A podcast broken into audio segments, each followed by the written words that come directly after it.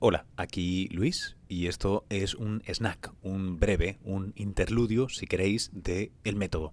Este podcast objetivamente personal en el que os traigo historias de... Bueno, hoy sí, hoy es de ciencia y nos habla una científica. Veréis, es que es algo que he tratado hace eh, poco en el programa de televisión que, que dirijo y presento en CST eh, y que quería compartir con aquellos y aquellas que pues o no lo visteis en televisión o no habéis accedido al vídeo online que voy a enlazar aquí en las notas del podcast por si lo queréis ver. Creo que merece la pena verle a la cara a un científico cuando habla de este tipo de cosas. ¿De qué cosas? De esa supuesta bacteria hallada en un hospital en Estados Unidos que es resistente a todo y nos da tanto miedo. Bueno, ni es resistente a todo, ni, bueno, sí, miedo nos debe dar y por motivos muchas veces que no nos explican del todo bien. Por eso, eché mano de una amiga personal y una eh, microbióloga reputadísima de Stony Brook, quien nos ayudó a entender qué han encontrado, qué no han encontrado, qué significa esa bacteria, en fin, y una serie de cosas. Cortesía este audio de NTN24 de Ciencia, Salud y Tecnología. Vedlo si no lo veis, no es porque sea mío, de verdad, merece la pena. Media hora cada día de ciencia, salud y tecnología. Tenemos streaming, todo en las notas del podcast. Espero que lo paséis bien. Hasta ahora.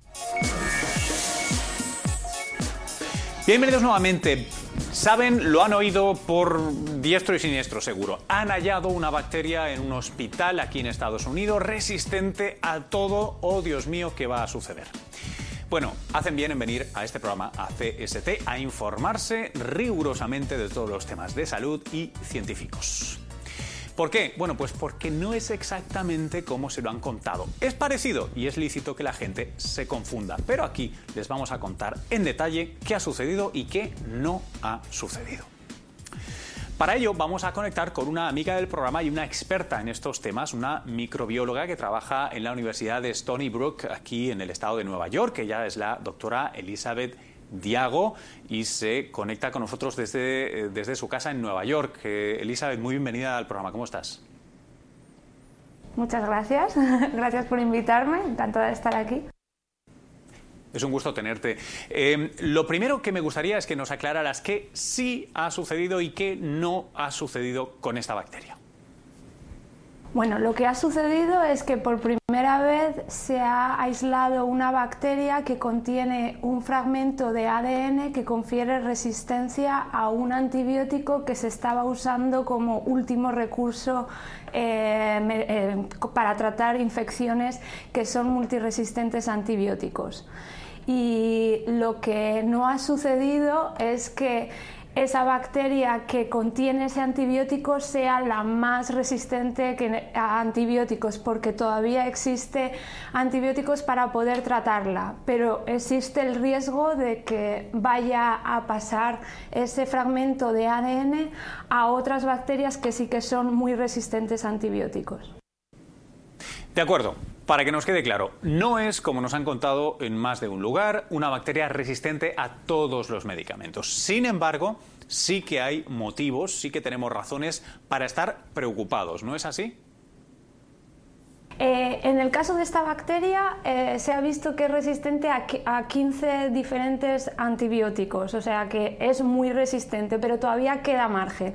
Pero este tipo de, fragmentos de ADN eh, vienen localizados como en memorias USB, que son capaces de pasar información genética, de que esa información de genes que viene en una memoria USB, que sería el plásmido per se, pase de un una bacteria a otra bacteria. Se comunican unas con otras y es muy fácil en este tipo de, bacterias que se intercambien información unas con otras. Y el problema es que este gen que confiere esta resistencia que se acaba de aislar en Estados Unidos, pero que no es la primera vez que se aísla en el mundo, eh, viene codificada en un plásmido que tiene gran éxito, eh, en una memoria USB que tiene un gran éxito de transferencia entre bacterias del mismo tipo.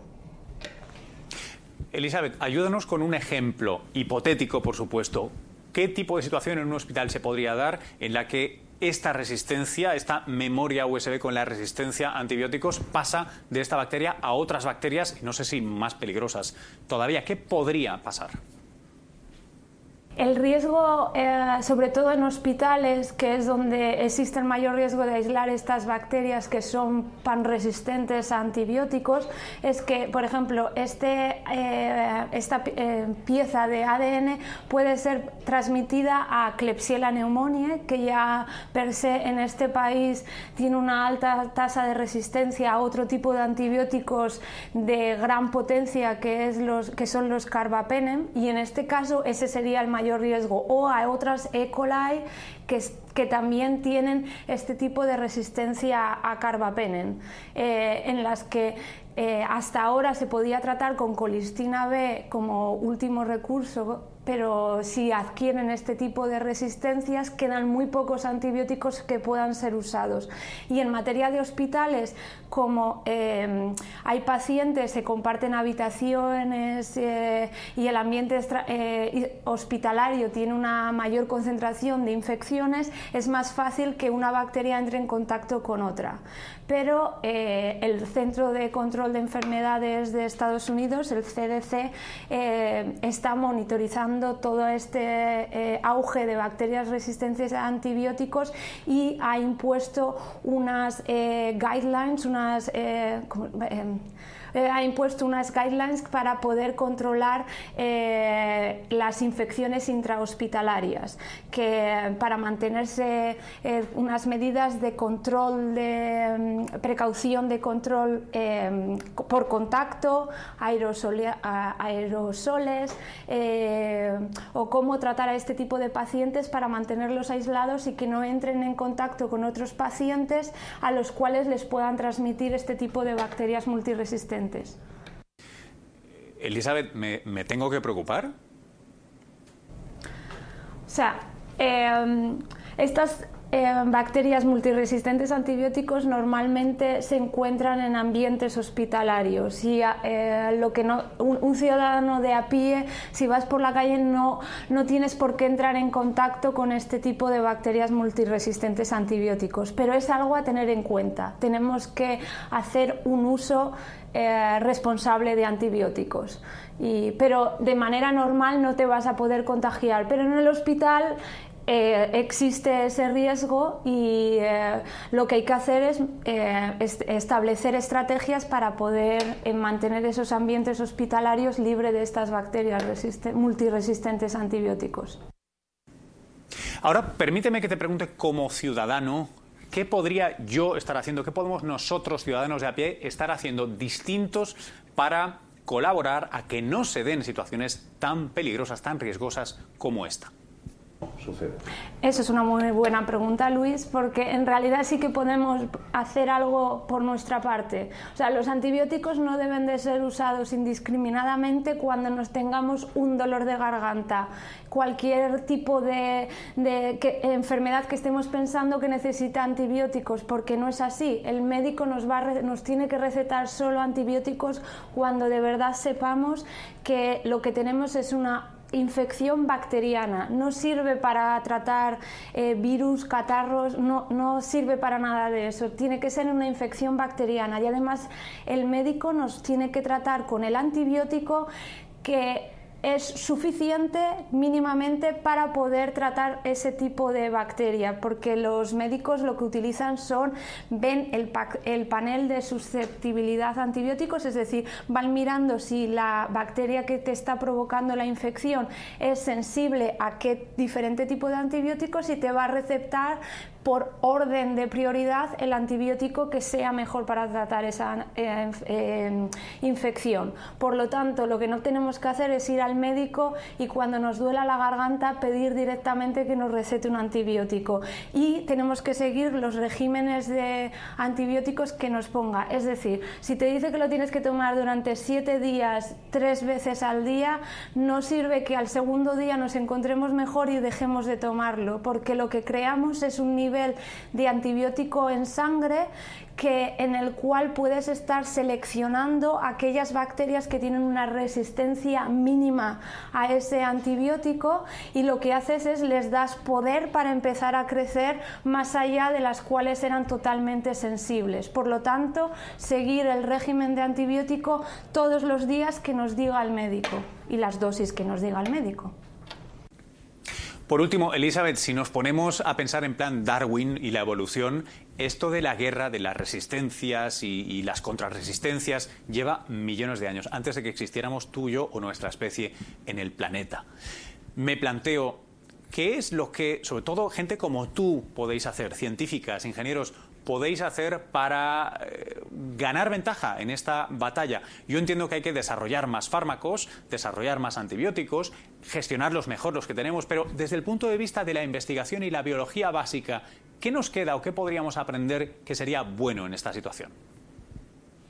Pues, em, o sea, las resistencias a antibióticos aparecieron desde el primer momento en el que introdujimos, o, estaban en la, en la, naturaleza y las vimos desde el primer momento en el que introdujimos antibióticos para tratar las infecciones. Esto ocurrió en los años 40, poco tiempo después de que se eh, descubriera la penicilina y empezara a tratarse eh, las enfermedades eh, bacterianas. Entonces, ha sido un proceso. Nosotros hemos ido eh, pudiendo sacar nuevos antibióticos que se iban aislando, como tú dices, de organismos que los eh, utilizaban para luchar eh, contra las mismas bacterias, pero es una carrera, uno saca un antibiótico y a la vez la bacteria va a hacer resistencia para ese antibiótico, un nuevo antibiótico, entonces desde la investigación básica, eh, lo, que se lo que necesitamos es intentar entender totalmente los mecanismos de transferencia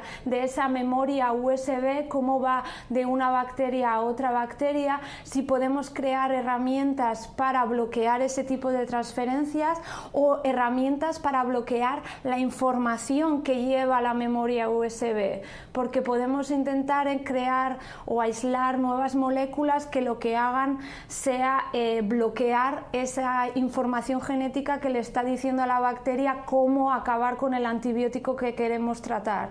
Entonces lo que necesitamos es una mayor inversión en, investigación básica de, eh, que nos permita entender las resistencias a antibióticos. Y además es que estas resistencias a antibióticos no es que sea una, hay múltiples mecanismos que las bacterias adquieren para poder luchar contra los antibióticos y además depende de la especie bacteriana y de la misma cepa, siendo de la misma especie, qué herramientas tenga. Entonces necesitamos comprender completamente eh, los mecanismos de resistencias a antibióticos y esto es un largo camino y por desgracia la investigación básica no está tan subvencionada como debería de estar para poder llegar a una carrera armamentística al mismo nivel que la evolución que las bacterias están haciendo.